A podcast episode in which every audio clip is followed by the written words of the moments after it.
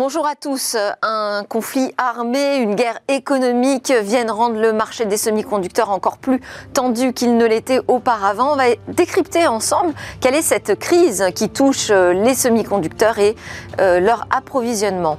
Autre sujet dans Smart Tech aujourd'hui, ce sera l'alerte cyber, une façon de se mettre à jour un peu sur toutes ces précautions qu'il faut prendre quand on navigue dans le monde numérique. On verra aussi euh, quelles sont les arrestations qui ont eu lieu dans euh, le monde du cybercrime. Parlera du Web3 en fin d'émission pour euh, regarder comment est-ce qu'on peut davantage féminiser euh, ce nouveau secteur qui se développe. Mais avant toute chose, interview dans Smart Tech, on va parler de la Coupe du Monde au Qatar et de ses applis espionnes.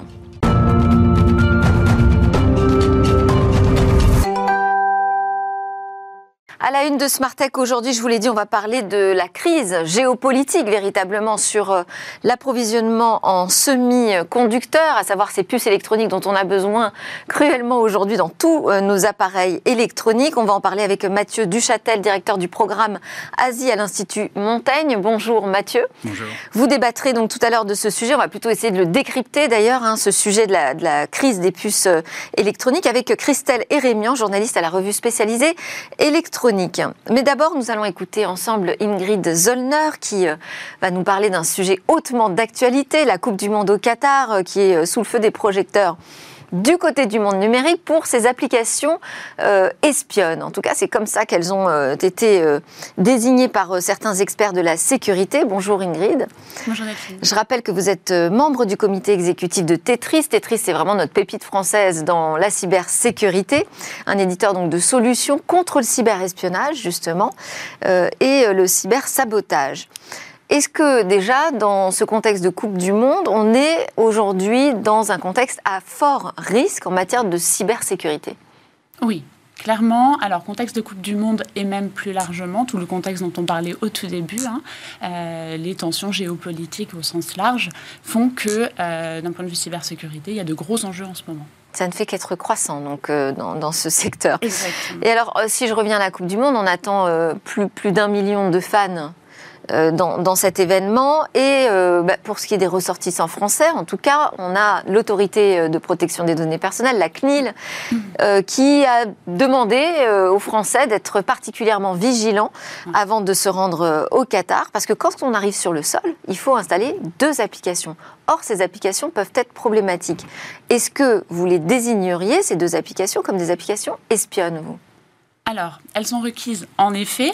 Elles sont étatiques ou fortement, comment dire, obli obligatoire, d'ailleurs rendu obligatoire par l'État. En effet, de là à dire qu'elles sont espionnes, c'est euh, compliqué parce que cela impliquerait euh, d'accuser finalement euh, une nationalité, un État, de, de fait dire qu'il qu y a des missions d'espionnage derrière ces, ces, deux applications. Ouais. Ce qu'on qu peut dire quand même, c'est que au Qatar, on n'a pas du tout les mêmes règles de protection des données Exactement. personnelles qu'en Europe. Exactement. Donc ces applications ne sont pas régies par les mêmes règles qu'en Europe, clairement. C'est la raison pour laquelle la CNIL, mais d'autres pays aussi, hein, d'autres autorités similaires à la CNIL. En Allemagne également, oui. J'ai vu l'Irlande, j'ai vu l'Allemagne, j'ai vu euh, euh, pas mal de pays inciter à la prudence sur euh, les voyages dans certaines zones, même, pas que le Qatar, euh, mais dans certaines zones. Et euh, là, en l'occurrence, la CNIL recommande hein, donc de prendre un téléphone euh, vierge, presque à usage unique, pour, pour ce voyage. Pourquoi?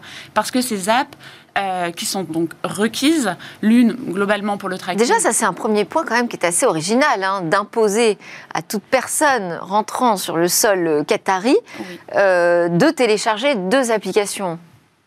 Alors ça c'est plutôt assez inédit. Alors, il y en a une, c'est pour euh, les identifier finalement comme des fans, euh, comme des supporters euh, de, de, la Coupe du Monde. Ouais. C'est l'application Aya. Et puis il y en a une autre euh, qui gère le suivi de l'épidémie Covid-19. C'est ça. Bon, dans le contexte actuel, le contexte sanitaire que l'on subit aussi depuis 2-3 ans, finalement, imposer un suivi du Covid, notamment, ouais. euh, c'est pas quelque chose d'extraordinaire. Après, il y a des pays où on peut aller avec un justificatif papier.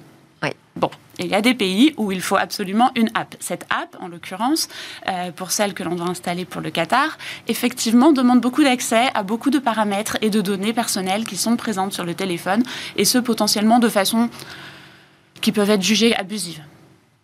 Parce que pour fonctionner, elles ont besoin de quoi ces applications? Qu'est-ce qu'elles vont chercher comme information? En théorie pure, pour une application Covid, euh, c'est euh, votre identité, de façon certaine votre identité, date de naissance, lieu de naissance probablement, pour garantir vraiment votre identité, les preuves de vaccination ou de précédente contamination Covid, etc. Là, en l'occurrence, demander l'accès à vos photos, ou vos documents téléchargés sur le téléphone, parce qu'effectivement, un certificat de vaccination est un des documents présents potentiellement sur le téléphone, mais du coup, cela donne accès à l'ensemble du, potentiellement à l'ensemble des documents du téléphone. Donc finalement, une application, en tout cas pour celle-là, assez légitime sur l'usage, dans le sens où contrôler l'épidémie est important. Bon, exiger de façon digitale, d'exiger de façon application est un petit peu potentiellement pourrait être fait différemment. Mais qui à chaque fois, va un tout petit peu trop loin par rapport à ce que nous, en tout cas en tant qu'Européens, on ressent comme étant potentiellement de l'espionnage. Alors, euh, est-ce qu'on est, parce qu'on peut s'en inquiéter ou pas en se disant, bah, finalement, moi, je suis un supporter de foot, euh, enfin, je ne suis pas très intéressant à espionner. Oui, alors c'est le gros... Euh, est-ce que, est que, nous sommes des cibles pour le cyberespionnage, nous, chacun d'entre nous? On pense tous qu'on a, en, tant que particulier et pour nos loisirs en plus, absolument aucun intérêt c'est un euh, leurre complet. Euh, il ne faut pas, bien entendu, virer à la, paranoïa. Néanmoins, euh, toutes nos données sont très intéressantes pour une certaine population qui travaille dans, dans le dark web et qui, et qui manipule nos données. pourquoi? Parce que... en quoi elles sont intéressantes? En quoi elles sont intéressantes? Par exemple... je n'ai pas encore ma place pour la Coupe du Monde. bon, je, je, voudrais vraiment y aller. Bizarrement, je reçois, parce que parce que, parce que je m'intéresse au foot, parce que je consulte des choses sur, sur le foot, parce que peut-être j'ai des applications de jeux gratuites sur mon téléphone autour du foot, je reçois une notification qui me dit billet gratuit, euh, gagner un billet gratuit pour la Coupe du Monde de foot. Hyper tentant, mmh. bien entendu, si, si toutefois je suis dans la cible. Euh, je clique, et là on me demande mon nom, mon prénom et de, de mettre un mot de passe par exemple c'est compliqué les mots de passe, donc je vais réutiliser un mot de passe que j'ai déjà mis ailleurs. Ce mot de passe que j'ai déjà mis ailleurs, finalement, cette application fausse qui prétend m'offrir quelque chose, euh, les gens qui sont derrière peuvent complètement récupérer ce mot de passe, le recroiser avec mon nom, mon prénom, se rendre compte que c'est le même mot de passe que celui que j'utilise pour un site marchand. Sur ce site marchand, j'avais enregistré ma carte bleue, ma carte bleue, etc., etc., etc. Alors ça, c'est à des fins criminelles. Là, ce que vous me décrivez, c'est pour récupérer euh, des données euh, qui vont me permettre de réaliser des achats ou d'aller puiser dans des comptes en banque.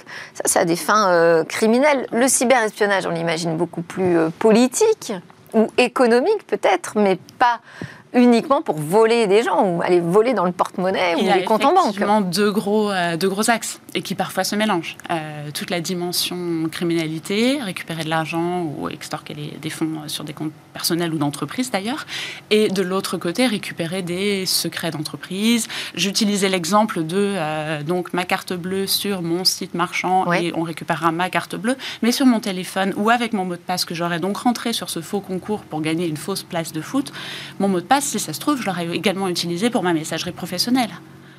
Et donc, moi, je suis pas très intéressante, mm. mais si je m'appelle, euh, je suis patron d'une grande entreprise et j'ai utilisé ce mot de passe ailleurs, euh, par exemple, il peut servir à accéder, à, à, rentrer dans les réseaux des entreprises. Et donc, toutes ces, ces, menaces euh, qui pèsent sans être très bien identifiée, aujourd'hui, elle pèse sur chacun euh, d'entre nous parce que potentiellement, on peut être le salarié ou la porte d'entrée à, une entreprise. Et on voit euh, effectivement comme c'est galopant hein, au niveau du cybercrime, tous ces rançongiciels. Euh, aujourd'hui, par exemple, Tetris, vous êtes une pépite française parce que vous proposez un outil qui permet de lutter contre ce cyberespionnage. Qu'est-ce qu'on a comme arme pour se protéger? En tant qu'individu, et même en tant que collaborateur d'ailleurs, hein, la première des règles, c'est de mettre à jour ses appareils. Pourquoi? Parce que dans euh, le code de, on l'a encore eu hier, d'ailleurs on a encore reçu nous une alerte en interne dans notre entreprise, hein, mettez à jour votre iPhone si vous en avez un professionnellement, mettez à jour Chrome et mettez à jour euh, encore une autre application Firefox de mémoire. Pourquoi? Parce que le code avant la mise à jour, le code à hier matin, avant que je mette à jour mon ordinateur en quelque sorte, comportait potentiellement des failles qui avaient été relevées par des hackers éthiques, en l'occurrence, des gens éthiques qui avaient constaté qu'il y avait un trou, qu'il y avait une possibilité de rentrer dans le code de cette application et de finir potentiellement par accéder à nos réseaux d'entreprise, etc. Et donc, ces hackers vont prévenir les éditeurs de logiciels de la faille existante qui permet à chacun de la corriger. Exactement. Donc les hackers éthiques. Oui. Maintenant, bien entendu, il y a tous ceux de l'autre côté qui n'ont pas les mêmes intentions, qui auront auparavant constaté ou exploité la faille. Donc c'est la raison pour laquelle, en tant que collaborateur ou particulier, en un, mettre à jour ses appareils, et en deux, selon, en tant qu'entreprise, bien entendu, une solution qui permet de détecter et bloquer les cyberattaques en temps réel. Euh, c'est ce qu'on promeut nous et ce qu'on met en place chez Tetris, que ce soit d'ailleurs sur, euh, sur téléphone, puisqu'on parlait des téléphones au départ, ou sur les ordinateurs, les serveurs, les réseaux, etc. Pourquoi? Parce qu'une attaque, ça va super vite à se déployer. Comment est-ce que vous, parce que vous êtes spécialisé dans la lutte contre le cyberespionnage, comment est-ce qu'on différencie ces, menaces entre une cyberattaque criminelle, on va dire mafieuse, et euh, une cyberattaque de l'ordre du cyberespionnage? Euh, Finalement, nous, on les, les analyse d'un point de vue technique, et d'un point de vue technique, euh, c'est sur, sur la fin du parcours qu'il y a une différence. Euh, par exemple, euh, le criminel rentrera sur le poste de travail, verrouillera les ordinateurs. Donc ça, c'est une, attaque que l'on pourrait dire de sabotage, ransomware, etc. Euh, est-ce que derrière, il y aura fuite de données, donc espionnage, et à quelle fin potentiellement, donc, comme on disait tout à l'heure, extorsion de fonds ou faire sortir mes secrets industriels ou mes secrets d'État, etc., etc. C'est plus sur la fin du film, presque, que, que se joue la différence. Et le point sur lequel on se positionne chez Tetris, c'est de dire Enfin, nos, experts, bien entendu, analysent euh, tout le film, on va dire, du début à la fin de l'attaque. Maintenant, nous, notre position est de dire laissez pas rentrer l'attaque et donc bloquez-la dès le début, euh, neutraliser l'attaque avant, euh, avant qu'elle ne puisse faire des dommages. Donc dès l'entrée, euh, dès qu'on constate quelque chose de suspicieux, dès qu'on constate que quelqu'un exploite la faille dans les logiciels non, mis à jour, par exemple. Et donc euh, bah là, ce qu'on va donner comme conseil à ceux qui veulent se rendre au Qatar pour suivre la Coupe du Monde euh, en direct, eh c'est de partir avec un téléphone aussi vierge que possible. Exactement. Et, de désinstaller toutes les applications au retour à Paris. Exactement. Éventuellement, il y a moyen de faire un diagnostic avant-après sur son téléphone. Si on utilise un téléphone qui n'est pas vierge, il y a moyen, avec, enfin, on le fait, hein, de faire un diagnostic avant après et de constater potentiellement. Oui, parce qu'un smartphone, ça se sécurise comme n'importe quel autre appareil électronique. Et dans l'électronique, il y a les puces. Et ça va être le prochain sujet à la une de Smartech. On va parler des conséquences de ce contexte euh, international avec à la fois une guerre armée, mais aussi une guerre économique entre les États-Unis et la Chine. Et au milieu, euh, cette question de l'approvisionnement en semi-conducteurs, ces puces qui sont euh, ô combien nécessaires pour faire fonctionner toute notre électronique et ce, et ce, monde numérique. Pour en parler, Mathieu Duchâtel est avec nous en plateau, directeur du programme Asie à l'Institut Montaigne. Institut Montaigne, plateforme de réflexion hein, qui euh, ne travaille pas que sur le sujet du numérique, mais qui euh, se consacre plus largement à l'ensemble des questions de politique euh, publique en France. Mathieu, vous, vous avez vécu 9 ans entre Shanghai, Taipei et Pékin. Vous êtes auteur de nombreuses publications de recherche sur l'Asie. Pour l'Institut Montaigne, en lien direct peut-être avec le sujet, je peux citer Semiconductors in Europe, The Return of Industrial Policy, qui est paru en mars 2022. Pour discuter de ce sujet avec nous, nous avons également à distance Christelle Erémian, qui est journaliste en charge de l'actualité économique de l'industrie des composants pour la revue électronique. Là, je veux aussi préciser que c'est quand même une référence hein, euh, dans l'actualité de, de, cette industrie de la microélectronique d'un point de vue à la fois technique et économique. Et dans le dernier numéro, Christelle a notamment écrit des articles sur les tensions sino-américaines dans cette industrie des puces. Et restez avec nous en plateau Ingrid Zollner. Merci beaucoup Ingrid, on a parlé ensemble du Qatar et des applis espionnes en tout cas qui risque de nous espionner. Je rappelle que vous êtes la directrice marketing de Tetris, une donc pépite française de la cybersécurité. Vous pourrez évidemment intervenir dans le débat si vous le, si vous le souhaitez. Première question à mes deux experts en puces, en semi-conducteurs, en électronique et en spécialisé en, Asie aussi, puisqu'on a ce fond euh, de guerre économique entre les États-Unis et la Chine qui vient perturber cet approvisionnement de puces. Comment est-ce que vous définiriez déjà la situation dans laquelle on se trouve aujourd'hui en Europe en matière d'approvisionnement en puces électroniques? Alors, on est paradoxalement par rapport à l'année dernière euh, en fin de pénurie en réalité. Euh, on voit que les grosses tensions qui ont pesé sur l'approvisionnement des semi-conducteurs, en particulier pour le secteur automobile, sont en train aujourd'hui de s'estomper.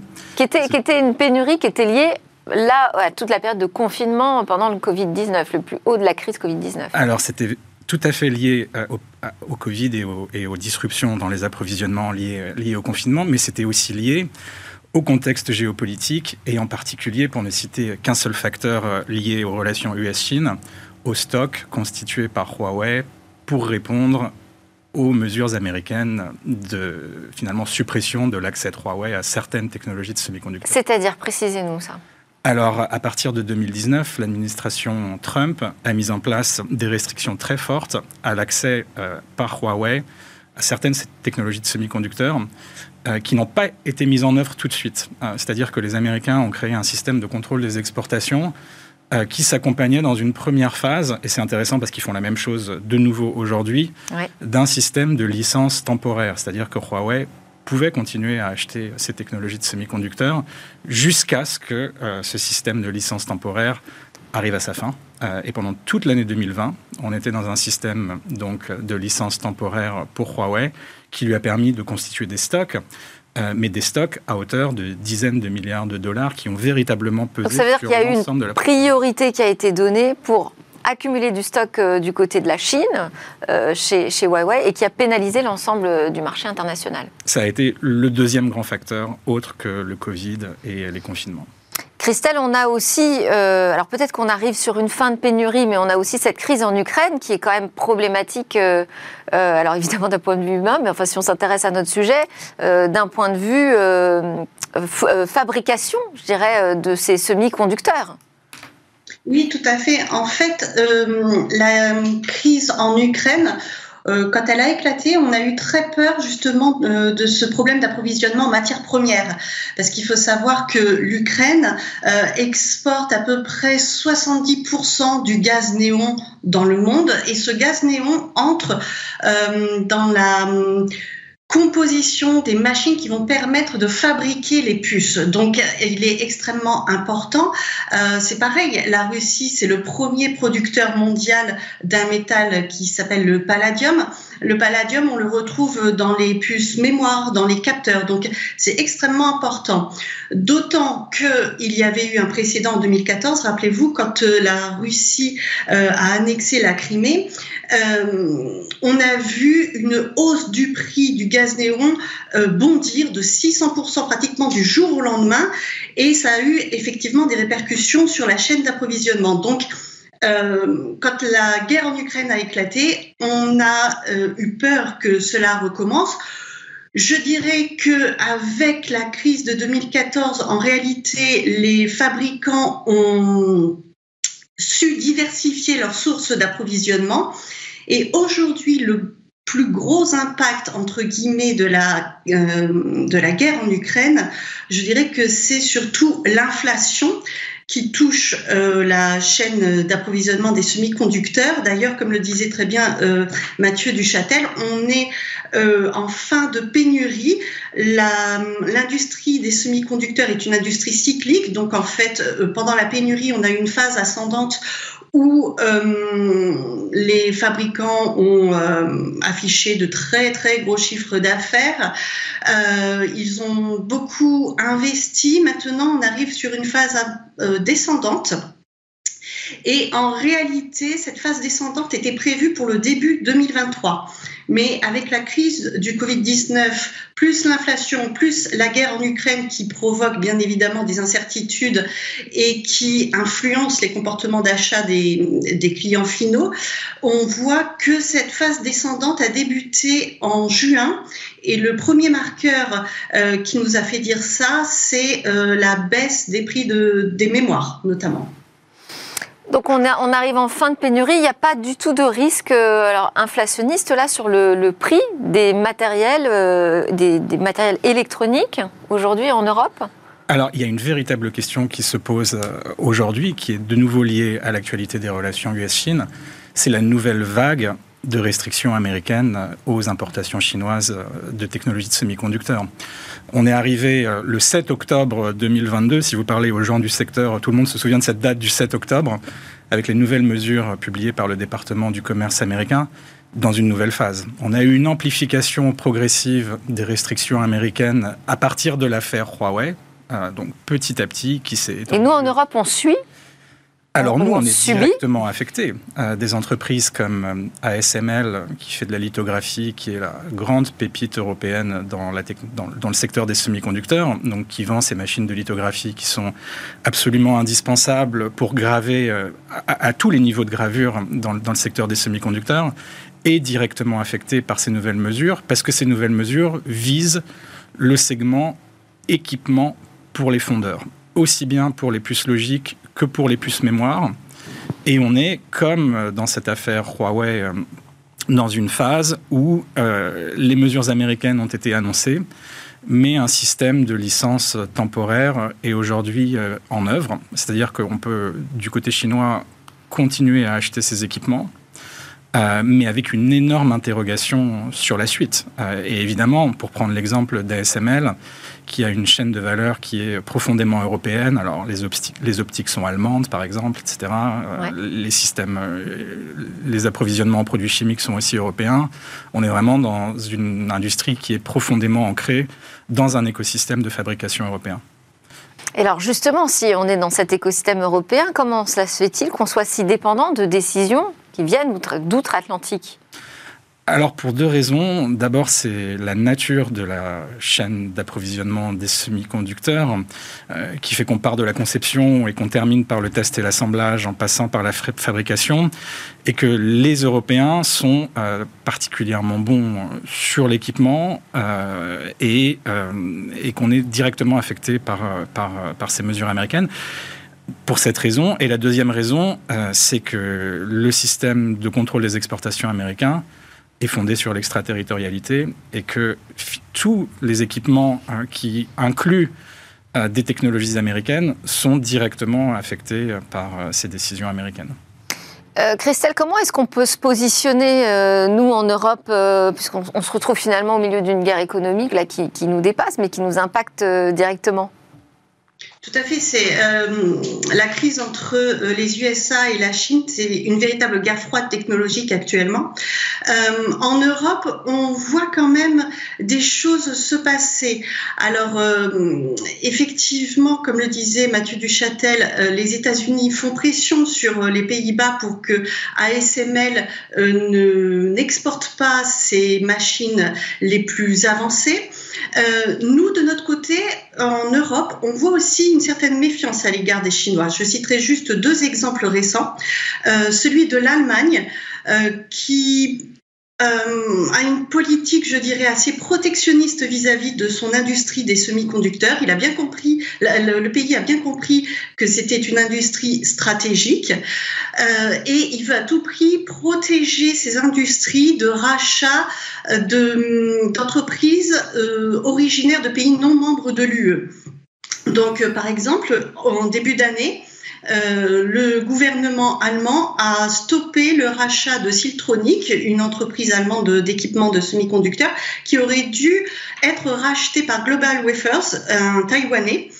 Euh, là, dernièrement, le mois dernier, euh, Elmos aurait dû être racheté par un concurrent suédois, Silex. Jusque-là, tout va bien. Sauf que Silex appartient à un groupe chinois de microélectronique, Sai Microelectronics, et euh, le gouvernement allemand a mis fin aux négociations. Euh, le ministre euh, de l'économie allemand, Robert Habeck, a bien dit qu'il souhaitait maintenir sa souveraineté stratégique, économique, que le pays était ouvert, mais je cite, il a bien dit qu'il n'était pas naïf. Donc voilà pour l'exemple allemand. Il y a aussi un précédent en Grande-Bretagne, il y a dix jours à peu près. Euh, Newport Wafer Fab était donc une entreprise euh, euh, galloise du pays de Galles qui a été rachetée par Nexperia, une entreprise néerlandaise, en juillet 2021. Et voilà que le gouvernement britannique revient sur sa décision euh, au prétexte qu'il y a une loi qui est passée en janvier 2002 et qui lui donne cette prérogative de pouvoir revenir sur des rachats antérieurs euh, s'il juge qu'il y a un risque pour la sécurité nationale. Et c'est ce que c'est ce que euh, c'est ce qu'est en train de faire euh, le gouvernement britannique. Il demande donc à Nexperia de rétrocéder les parts qu'il a achetées dans Newport Wafer Fab, à savoir 86% euh, de l'entreprise. Évidemment, Nexperia euh, est vent debout. Les salariés de l'usine craignent pour leur, leur emploi. Donc, vous voyez bien que euh, en Europe aussi, on a une certaine crainte euh, vis-à-vis de la Chine. Euh, on ne voudrait pas qu'elle prenne le pouvoir sur certaines industries stratégiques et notamment les semi-conducteurs. Bah, et en France, on a euh, le cas de Excelia aussi, hein, qui euh, euh, là aussi pourrait être totalement revendu, même si c'est plus totalement français, je crois déjà.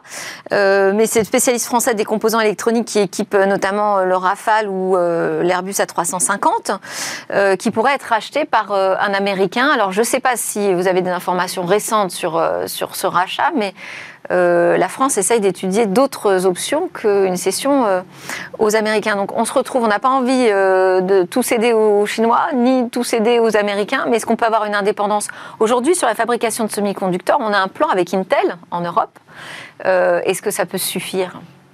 Alors oui, et peut-être juste un, point sur le filtrage des investissements, puisque l'Europe a maintenant un mécanisme de filtrage des investissements qui permet une action concertée des pays européens dans des cas d'investissement étranger euh, qui sont problématiques sur le plan de l'accès à certaines technologies. Euh, on voit bien les chiffres qui sont publiés par l'Union européenne depuis que cette régulation euh, est, en vigueur. Euh, on a finalement plus de cas de filtrage d'investissement américain que de cas de filtrage d'investissement chinois. Donc évidemment, la problématique est à la fois américaine et, à la fois chinoise. et, dans le, et dans le secteur des semi-conducteurs, même si la plupart de ces filtrages des investissements sont censés rester confidentiels, on a eu des cas italiens qui sont sortis dans, qui sont sortis dans la presse. Du côté euh, des capacités de production européenne, oui, on a maintenant un, Chips Act. on aura bientôt un Chips Act, mais dont les dispositions euh, sont déjà effectives pour ce qui est finalement de la capacité des États membres de l'Union européenne de négocier avec euh, des compagnies du secteur des semi-conducteurs des investissements qui bénéficient de subventions. Donc euh, l'Europe a créé finalement un système d'exemption a son droit de la concurrence qui est extrêmement strict et qui empêche euh, tout État. Et là, qui profite pour le coup à une entreprise américaine aussi. Qui profite euh, tout à fait à une entreprise américaine parce que euh, l'Europe, et en, l'occurrence l'Allemagne, puisqu'on parle d'un investissement d'Intel à Magdebourg, a cette intention de monter en gamme dans finalement le niveau technologique des semi-conducteurs produits.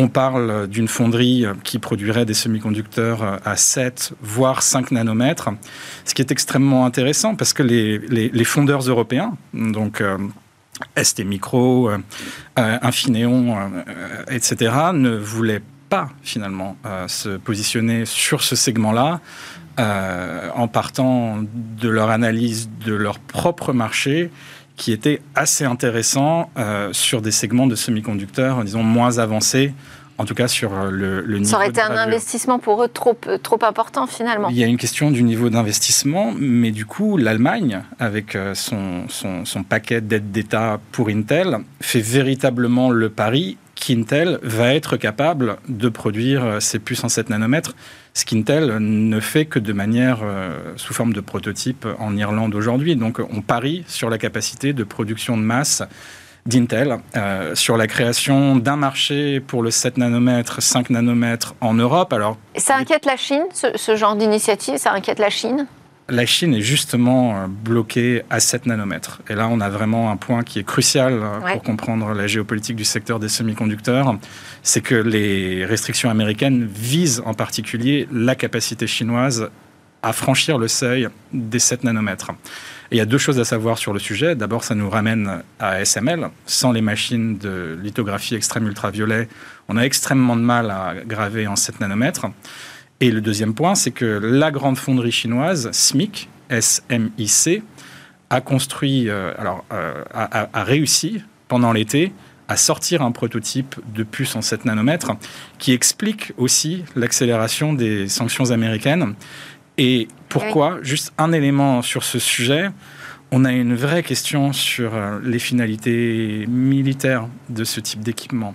Le 7 nanomètres aujourd'hui, c'est avant tout les produits, euh, euh, disons, le, haut de gamme de l'électronique grand public, euh, certains iPhones. Alors, les nouveaux iPhones sont en 5 nanomètres, les prochains en 3 nanomètres, mais le 7 nanomètres, c'est surtout ça aujourd'hui. mais la vraie question, qui, en fait, ce qui justifie l'approche américaine sur le 7 nanomètres chinois, c'est de se dire que ce 7 nanomètres a une utilité très importante en matière de recherche et développement pour l'industrie d'armement. Il y a une vraie guerre et course technologique euh, sur ce sujet. On n'a plus beaucoup de temps. Christelle, je voulais quand même qu'on fasse un point aussi sur euh, Taïwan. Oui, tout à fait. Euh, effectivement, comme le disait Mathieu Duchâtel, en réalité, cette crise entre les États-Unis et la Chine, pourquoi tout se cristallise en ce moment, c'est parce qu'il y a un risque effectivement d'invasion chinoise euh, sur l'île de Taïwan, la Chine qui revendique euh, Taïwan comme étant euh, chinoise. Et pourquoi Taïwan? Parce qu'en fait, elle abrite sur son sol le plus grand fabricant de puces au monde, TSMC. par exemple, les clients de TSMC s'appellent Apple. Médiathèque. Euh, donc c'est très important pour les États-Unis que la Chine ne mette pas la main sur Taïwan et notamment sur TSMC parce que ça voudrait dire que euh, évidemment la Chine mettrait des restrictions, euh, imposerait des mesures pour empêcher les États-Unis d'avoir accès à ces types de semi-conducteurs et puis surtout ça donnerait une avance technologique à la Chine et ça les États-Unis ne veulent pas en entendre parler. On voit bien que ce sujet des puces électroniques, hein, là on est au cœur de la compétition euh, économique internationale à un très haut euh, niveau. Merci beaucoup à tous les deux pour votre euh, décryptage. Christelle Rémian de la revue électronique, Mathieu Duchâtel de l'Institut Montaigne. Merci aussi à Ingrid Zollner de Tetris qui est restée avec nous. À suivre dans Smartech, on va parler d'alerte, d'alerte cyber.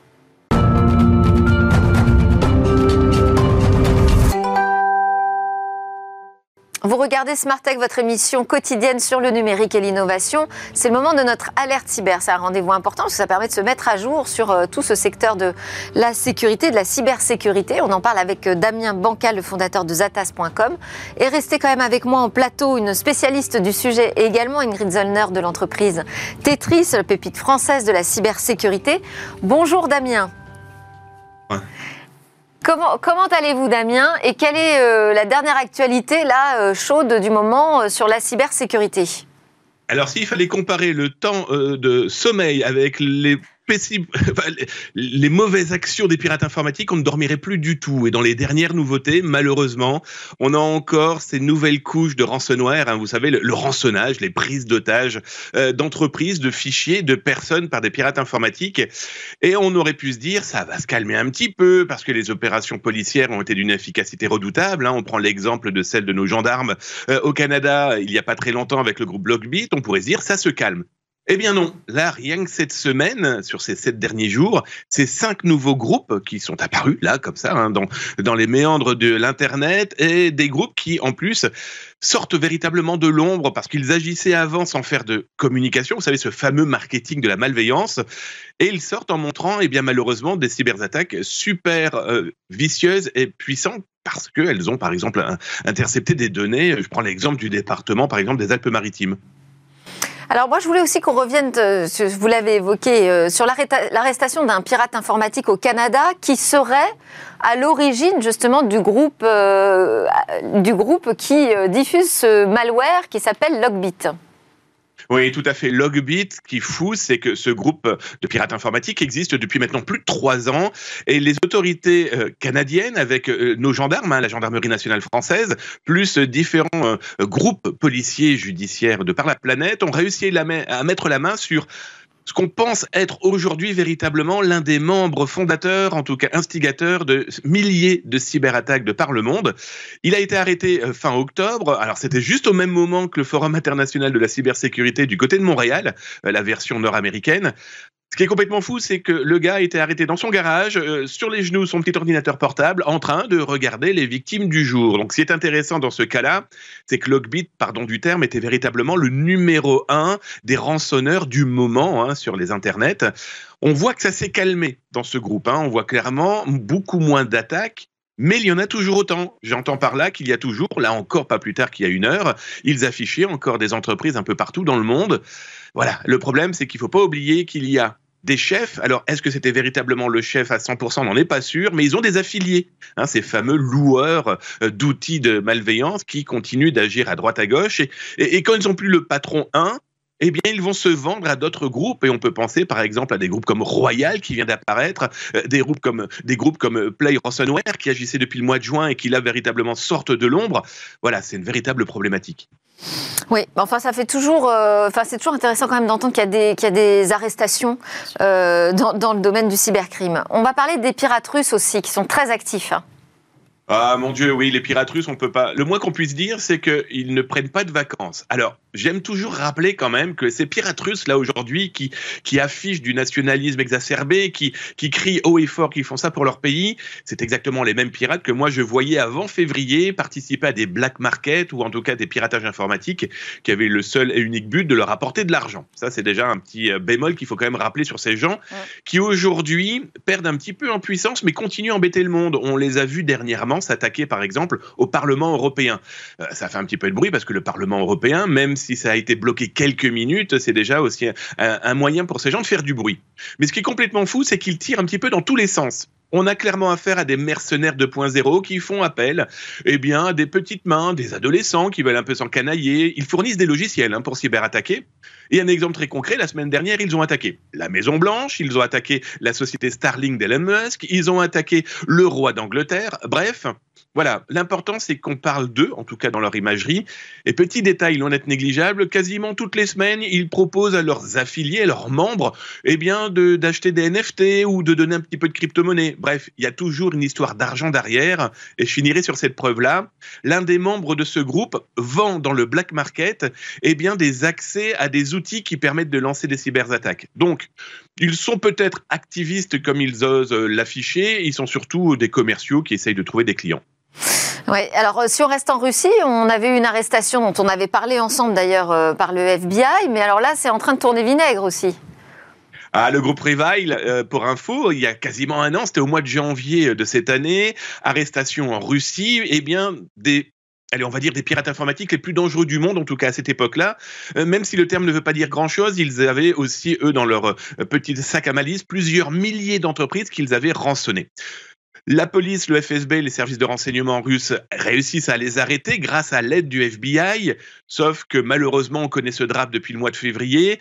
Le FBI ne collabore plus du tout avec les autorités russes. Et donc, que se passe-t-il? Les avocats de ces pirates informatiques viennent de mettre en avant en disant Oui, mais attendez, il n'y a strictement aucune preuve que nos euh, soi-disant pirates aient attaqué des milliers d'entreprises. Ils sont juste accusé d'avoir euh, eu en main euh, une carte bancaire appartenant à des Mexicaines vivant aux États-Unis. Ils ne les ont même pas utilisées, ces cartes bancaires. Donc, du coup, les avocats ont dit écoutez, nos pirates ne sont pas des pirates, il va falloir maintenant penser à les libérer. Bref, si on libère le loup dans la bergerie, d'autant plus une bergerie qui, qui va être clairement inteignable pour nos autorités, ça risque de poser encore de gros problèmes, oui. Bon, on va terminer sur une note positive quand même. C'est en France, euh, la CNIL, donc notre grand régulateur sur la protection des données personnelles, qui euh, a décidé de faire appel officiellement aux lanceurs d'alerte cyber, comme vous, Damien. Oui, complètement.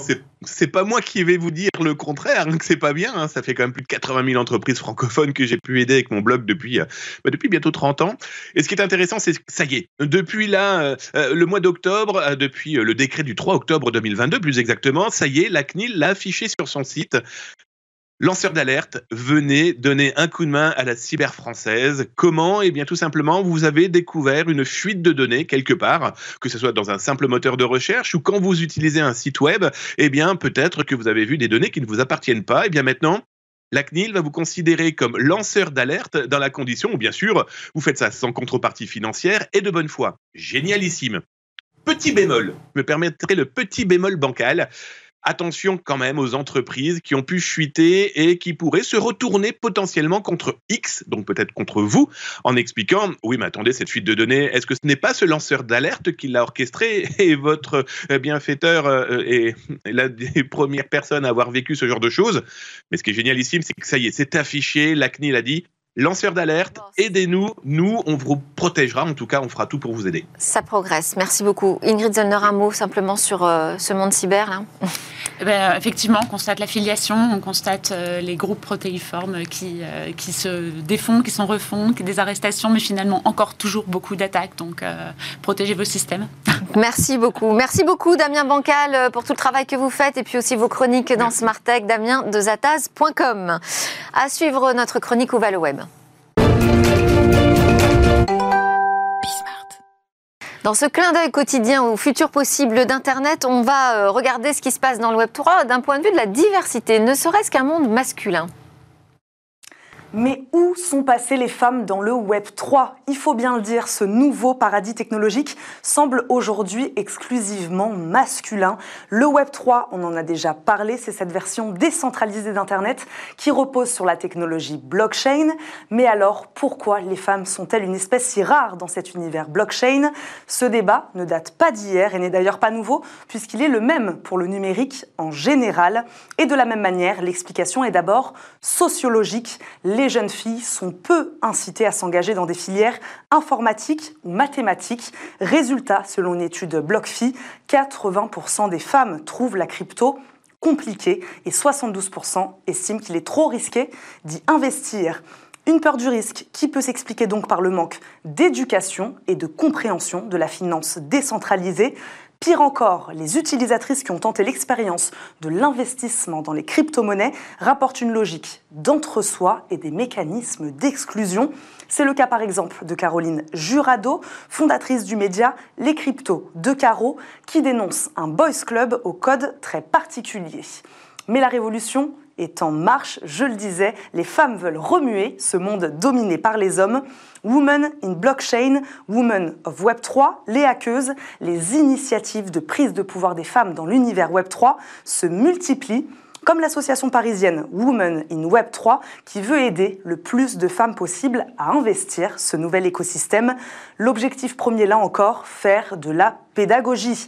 L'ASSO veut par le biais de podcasts ou de vidéos instruire et surtout démystifier la technologie. Utiliser un Discord, ouvrir un wallet ou encore acheter un NFT ne doit pas faire peur. À plus grande échelle, on trouve la fondation World of Women qui s'est alliée cette année à la célèbre plateforme The Sandbox. Elles ont mené ensemble une campagne d'inclusion de 25 millions de dollars. Les fonds seront investis dans un projet euh, intitulé Foundation Wow, axé sur l'éducation et le mentorat.